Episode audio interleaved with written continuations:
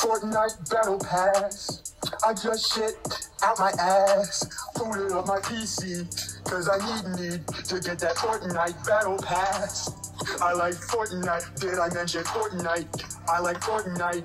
It's nighttime, I mean it's 5 o'clock, that's basically nighttime. Y'all remember Cartoon Network Adventure Time?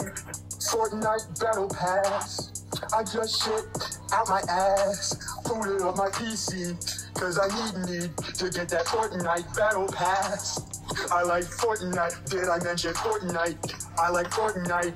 It's nighttime, I mean it's 5 o'clock, that's basically nighttime. Y'all remember Cartoon Network Adventure Time?